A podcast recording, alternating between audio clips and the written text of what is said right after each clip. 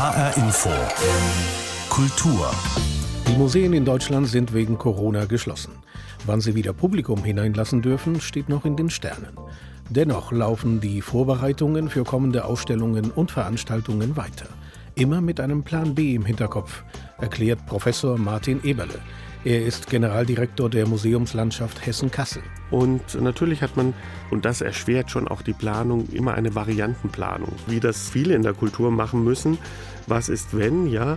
Ich finde es nur ganz wichtig, dass man sehr positiv dabei bleibt. Denn in dem Moment, wenn wir öffnen, haben wir bitteschön auch was zu bieten. Und insofern finde ich das sehr wichtig. Also wir haben jetzt auch sehr viel natürlich ja, geplant, ohne dass es stattgefunden hat. Trotzdem sind meine Leute sehr, sehr motiviert, weil wir wollen ja unsere Besucher wieder haben. Eine Ausstellung ist erst dann eine Ausstellung, wenn der Besucher ihr begegnet. Vorher ist es einfach nur aufgehängte Bilder. Wie dieser Plan B konkret aussieht und welche Alternativen sich außerdem die hessischen Museen haben einfallen lassen, um doch noch mit dem kulturinteressierten Publikum in Kontakt zu kommen, das ist ein Thema in dieser Ausgabe von HR Infokultur. Mein Name ist Pablo Diaz.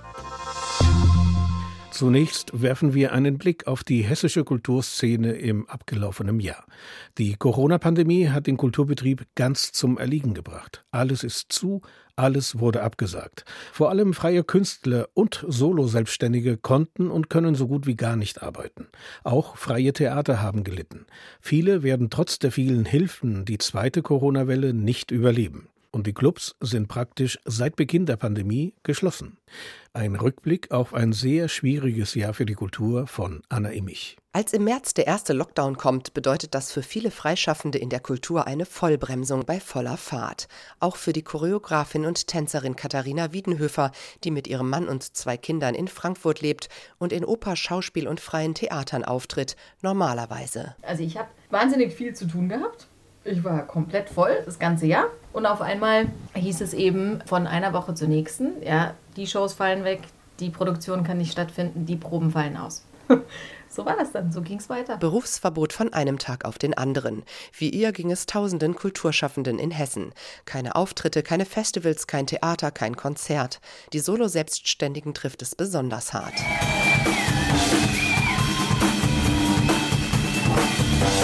Solo im Frankfurter Club Zoom, eines der letzten Konzerte des Profischlagzeugers Gilbert Föde im Dezember 2019. Vor Corona war der Schlagzeuger gut gebucht, hatte zum Teil drei Auftritte in der Woche in Hessen und bundesweit. Im April musste er schließlich Grundsicherung beantragen. Ich hätte mir niemals gedacht, dass ich irgendwann mal Hartz IV beantragen würde. Ja, also es ist jetzt nicht so ein schönes Gefühl auf der einen Seite und auf der anderen Seite bin ich natürlich dankbar dafür, dass ich nicht das Geld, was ich gespart habe, jetzt alles ausgeben muss. Ja. Auch die Clubszene ist betroffen, Diskotheken geschlossen.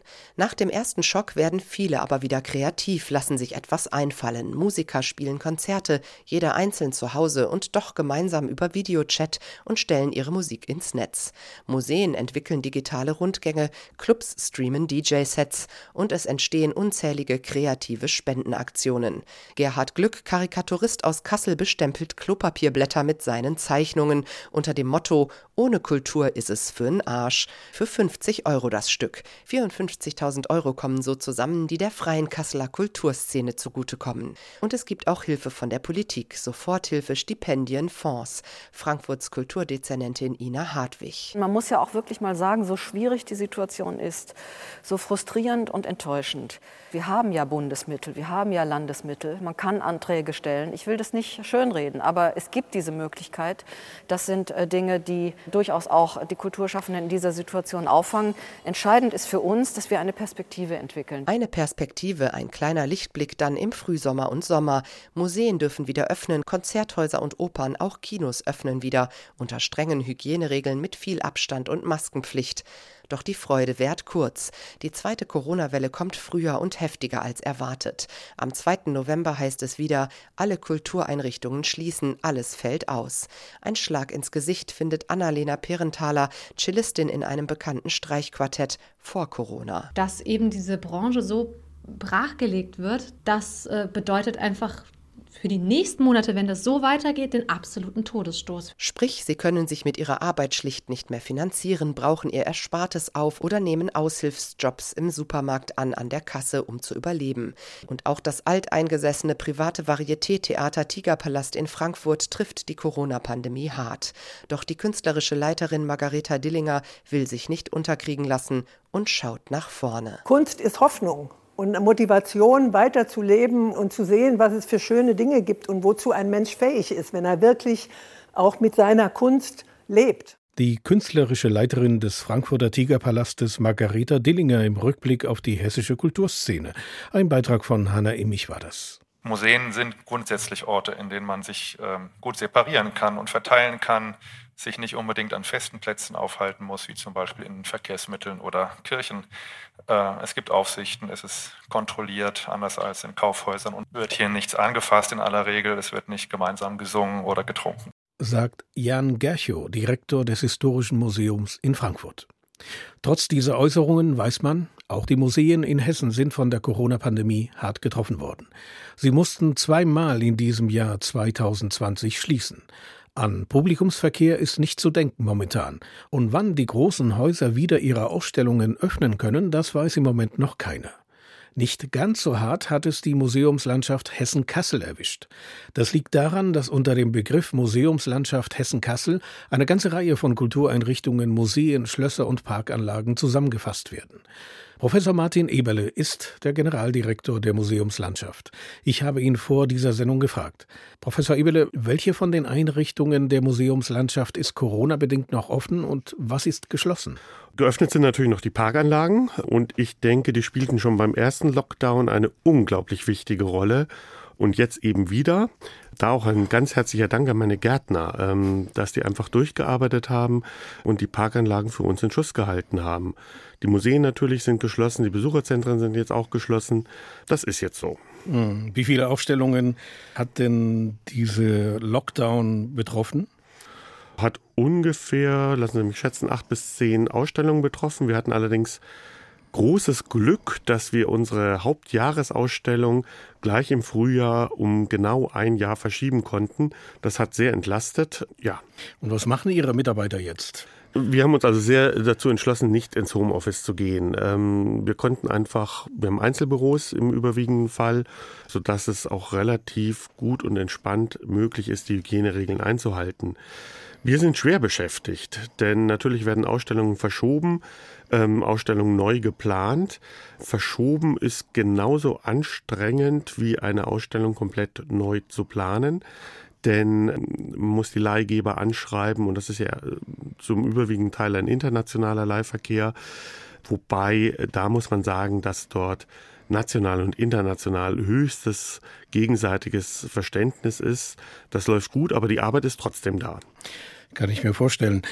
Gibt es oder gab es Besuchsmöglichkeiten beispielsweise für Schulklassen und wurden die überhaupt angenommen? Wir haben die mal kurzfristig eingerichtet, äh, sind aber nicht angenommen worden. Interessant war für mich zwischen den beiden Shutdowns das Besucherverhalten zu beobachten, dass die Leute doch wieder sehr viel bewusster in das Museum gegangen sind, länger ausharrten vor den Gemälden und einfach auch die Situation schätzen lernten, dass es eben auch nicht selbstverständliches ist, ständig in die Museen zu gehen. Viele Museen in Europa, auch in den USA, haben sich heuer viel Mühe gegeben, um trotz der Schließung irgendwie an Geld zu kommen. So hat zum Beispiel die Kunsthalle Wilhelmshaven Anfang des Jahres ihre Kunstwerke verliehen. Andere Museen wie die Uffizien in Florenz haben virtuelle Ausstellungen gemacht. Welche Möglichkeiten haben die Einrichtungen der Museumslandschaft Hessen-Kassel diesbezüglich gemacht oder haben es noch vorzumachen?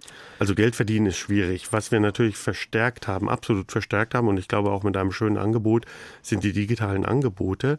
Und da jetzt einfach auch mal das Positive aus dieser Krise mitzunehmen, ich glaube, wir haben damit auch viel, viel gelernt und das wird uns in die Zukunft begleiten, weil es einfach ein neues Format ist, mit dem man bestimmte Vermittlungsstrategien besser angehen kann. Hm, wie sehen denn diese digitalen Angebote aus?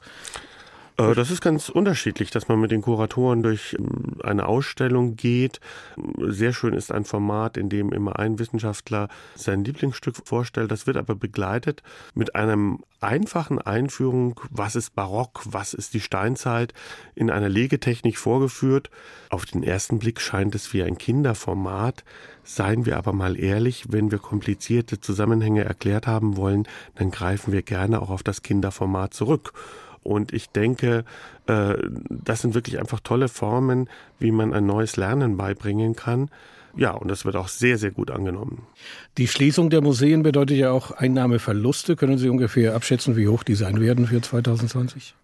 Oh, das ist äh, derzeit wirklich sehr schwer einzuschätzen. Bei uns wird es nicht ganz so drastisch sein, weil wir ja nicht nur von den Einnahmen leben, sondern auch von Vermietungen, Verpachtungen, die wir durchführen in unseren Liegenschaften. Äh, ich glaube, es ist nicht ganz so dramatisch wie bei anderen. Und bei den Besucherzahlen muss man sagen, die sind gar nicht so schlecht, wie man denken wollte. Natürlich fehlen uns die Gruppenreisen, natürlich fehlen uns die Schulen. Aber die Einzelbesucher haben das eben sehr stark auch genutzt in der Zeit, als die Museen offen waren. Lassen Sie uns von 2021 sprechen. Da ist das Thema Wasser. Ja. Ein, sagen wir mal, das ist das Thema in den, im kommenden Jahr. Auch da sind verschiedene Aufstellungen und Events geplant. Können Sie jetzt schon sagen, was genau? Ja, das sind fünf Ausstellungen an fünf Orten, äh, die man erleben kann, wo wir uns sehr unterschiedlich mit dem Thema Wasser beschäftigen. Vom Leben am Fluss bis hin, ja, auch zur Genderfrage beim Duschen und Baden. Daneben wird es ein Begleitprogramm geben, dass man auch mal die Kanalisation von Kassel besichtigen kann. Auch das ist Wasser oder zu einer Feuerwehr gehen kann. Das planen wir weiterhin und äh, natürlich hat man, und das erschwert schon auch die Planung, immer eine Variantenplanung. Was ist, wenn? Und da nehmen Sie mir schon die nächste Frage vorweg. Ja. Aber nochmal zurück zu diesen verschiedenen Ausstellungen. Wenn Sie sagen Duschen und Baden, so wie das in Bildern oder in Kunstwerken dargestellt wird, nehme ich an. Genau, wie das in Kunstwerken dargestellt wird und ja, Leben am Fluss, das Thema Hygiene ist eine eigene Ausstellung. Dann widmen wir uns der Grotte in Wilhelmsthal und in der neuen Galerie geht es auch ähm, ja, um die Gefahren des Wassers bis hin zu Flüchtlingen, die die Weltmeere überqueren. Also insofern auch ernste Fragestellungen, die wir haben. Und jetzt zu dem, was mit eingeplant werden muss. Wenn angesichts von Corona, wie kann man diese verschiedenen Ausstellungen, in dem Fall fünf, überhaupt planen? Ja, man plant sich ganz normal und plant halt einfach in Varianten, wie das viele in der Kultur machen müssen. Was ist wenn? Ja, ich finde es nur ganz wichtig, dass man sehr positiv dabei bleibt. Denn in dem Moment, wenn wir öffnen, haben wir bitteschön auch was zu bieten. Und das kann man auch von uns einfordern. Und insofern finde ich das sehr wichtig. Also wir haben jetzt auch sehr viel natürlich ja geplant, ohne dass es stattgefunden hat. Trotzdem sind meine Leute sehr, sehr motiviert, weil wir wollen ja unsere Besucher wieder haben. Eine Ausstellung ist erst dann eine Ausstellung, wenn der Besucher ihr begegnet. Vorher ist es einfach nur aufgehängte Bilder. Aber ich nehme an, das hängt davon ab, wo die jeweiligen Ausstellungen dann stattfinden. Genau, ist ganz klar. Man muss ganz genau überlegen. Die Quadratmeterzahl ist immer bedingt nur hilfreich, wie viele Besucher man reinlassen kann. Ich finde ganz wichtig auch, dass man Zuwege prüft. Gibt es Engstellen in den Räumen, damit die Besucher bei uns ein möglichst sicheres Gefühl haben. Professor Dr. Martin Eberle war das Direktor der Museumslandschaft Hessen-Kassel über die Situation seiner Kultureinrichtungen und Schlösser in Corona-Zeiten. Herr Eberle, ich wünsche Ihnen viel Glück bei der Realisierung dieser Projekte im kommenden vielen, Jahr. Vielen Dank. Ich hoffe für Sie und für uns, dass das alles bald vorbei ist. Genau so, ja. Mit okay. Corona-Zeit. Dankeschön. Die Szenen, die Künstler, die Macher, die Kultur in HR Info. Die Corona-Krise hat auch in der US-amerikanischen Kulturszene vieles verändert. Dort wird ja jede Kulturaktivität eher durch private Spenden finanziert und die öffentlichen Mittel, also die Zuschüsse des Staates, fallen dagegen klein aus. Das trifft auch auf die großen Museen zu. Inzwischen sind einige von ihnen dazu übergegangen, sich von wertvollen Kunstwerken aus ihrem Bestand zu trennen. Ziel ist es, wenigstens einen Teil der laufenden Kosten zu decken. Ein neues Gesetz hat diese Praxis möglich gemacht. Peter Mücke mit einigen Beispielen aus New York. Lange war es auch in den USA ein Tabu, dass große Museen Werke versteigern, um laufende Kosten zu decken. Der Verband der US-Museen machte strenge Vorschriften. Erlöse dürfen nur in die Anschaffung neuer Werke investiert werden. Aus gutem Grund, sagt Finanzprofessor David Jermak von der New York University. Damit wollte man verhindern, dass sich Direktoren und Kuratoren die Gehälter erhöhen und die Sammlungen verscherbeln. Bis Corona kam. Schon im April lockerte der Verband die Regeln. Zunächst für zwei Jahre können Verkaufserlöse auch dafür verwendet werden, Kosten zu decken, die im Zusammenhang mit der Sammlung stehen. Es dauerte nicht lange, bis die ersten Werke in den Katalogen der Auktionshäuser auftauchten. Etwa Jackson Pollocks Red Composition, das knapp 30 Jahre lang im Everston Museum of Art in Syracuse im US-Bundesstaat New York hing. Der Verkauf hat dem Museum 12 Millionen Dollar eingebracht. Das Geld können wir zwar nicht direkt für die laufenden Kosten verwenden, aber für den Unterhalt unserer Sammlung, den wir sonst aus dem allgemeinen Budget bezahlt haben. So wird dann Geld frei und der Pollock-Erlös hilft uns sehr in der derzeit schwierigen finanziellen Lage. Uh, Sagt Direktorin Elizabeth Dunbar.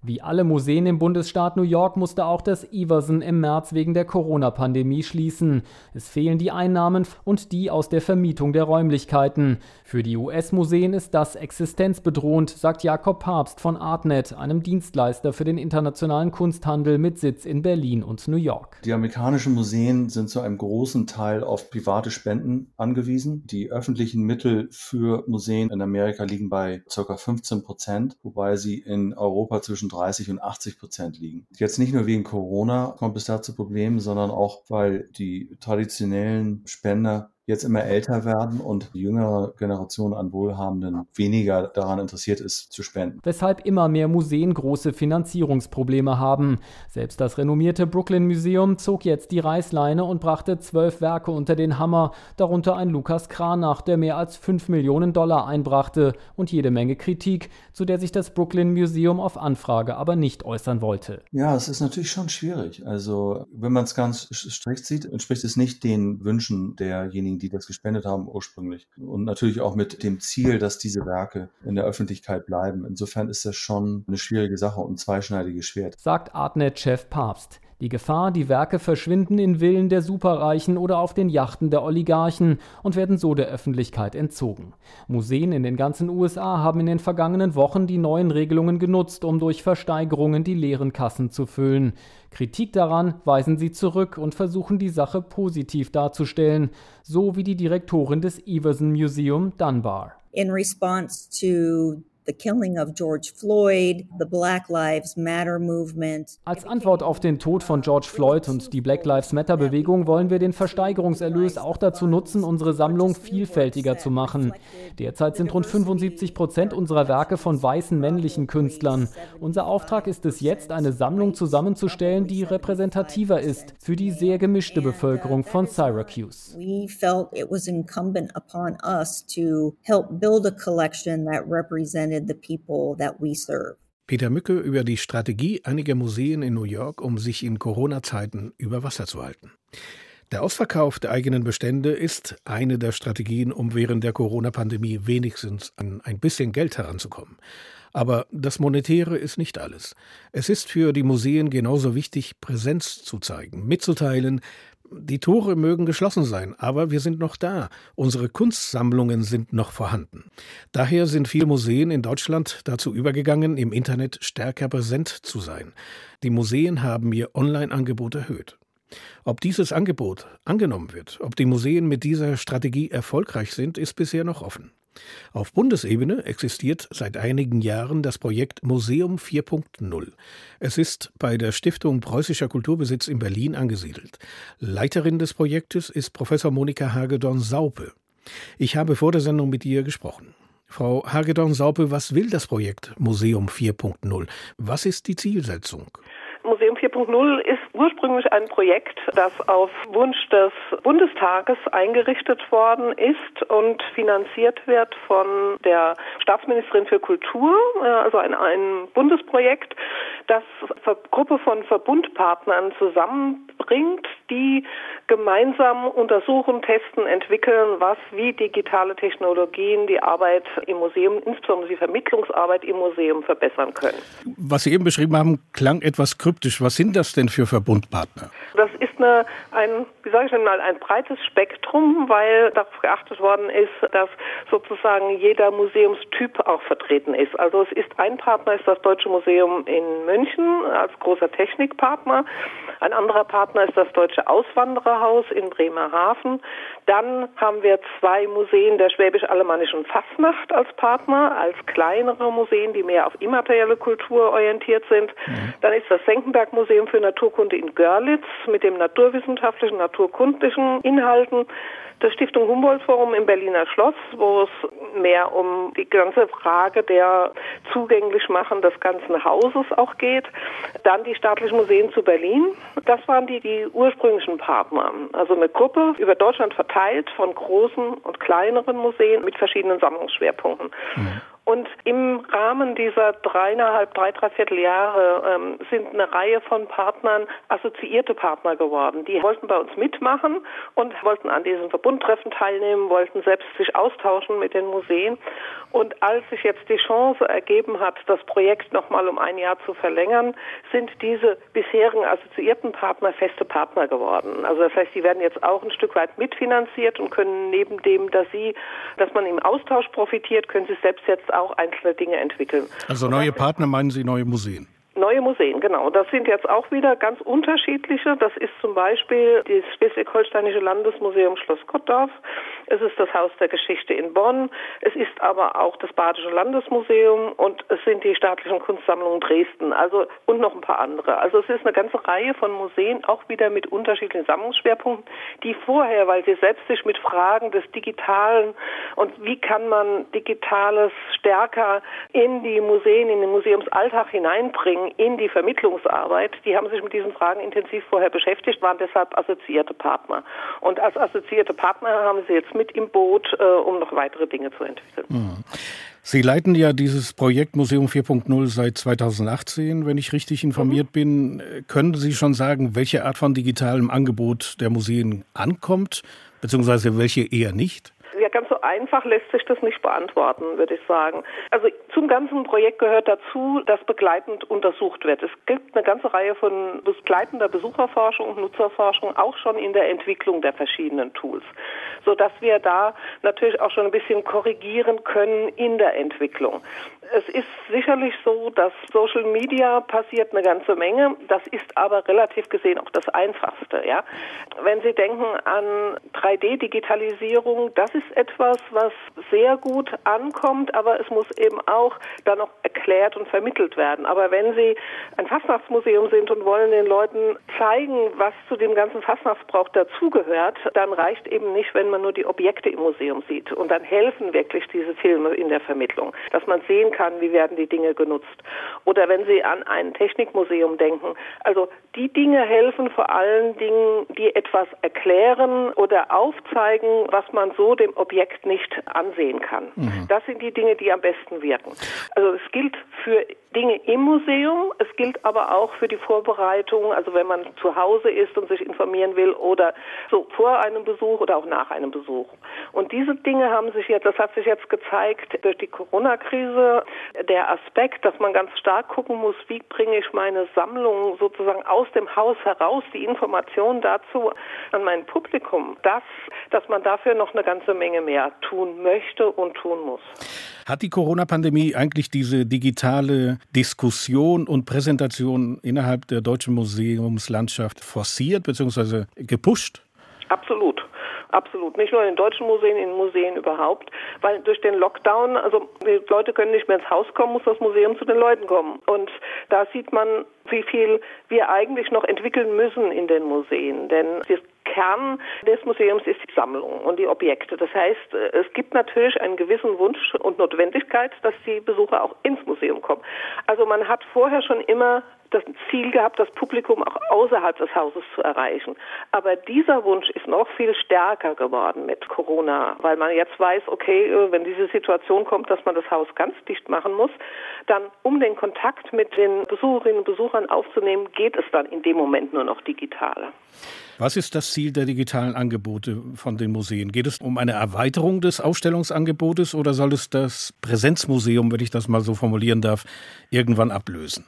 Nein, also geht auf jeden Fall um eine Erweiterung, um eine Vertiefung und Erweiterung, denn der Kern des Museums sind die Sammlungen und es ist doch ein anderes Erlebnis, wenn Sie vor einem Original stehen oder eine Maschine sehen, wie die vor 200 Jahren gebaut worden ist oder ein Tiere in einem Umfeld sehen, äh, wie sie heute nicht mehr leben. Also diese Dinge möchte man auch live sehen, ja, äh, wenn man kann. Aber es ist so, es ist nicht ein entweder entweder oder. Äh, es sollte immer so sein, dass wenn man es physisch nicht erreichen kann, dass man dann über das Digitale die Möglichkeit hat, auch zum einen sich darüber zu informieren, was gibt es denn überhaupt wo, aber dieses Digitale ersetzt nicht einen Museumsbesuch. Professor Monika Hagedorn-Saupe war das. Sie leitet seit 2018 das Verbundprojekt Museum 4.0 für die Stiftung Preußischer Kulturbesitz. Darin geht es um die digitale Präsenz von Museen in der Bundesrepublik. Ich danke Ihnen für das Gespräch und wünsche Ihnen alles Gute fürs neue Jahr. Danke. Und soweit HR Infokultur. Diese Sendung finden Sie online auf hrinforadio.de und in der ARD Mediathek. Mein Name ist Pablo Diaz.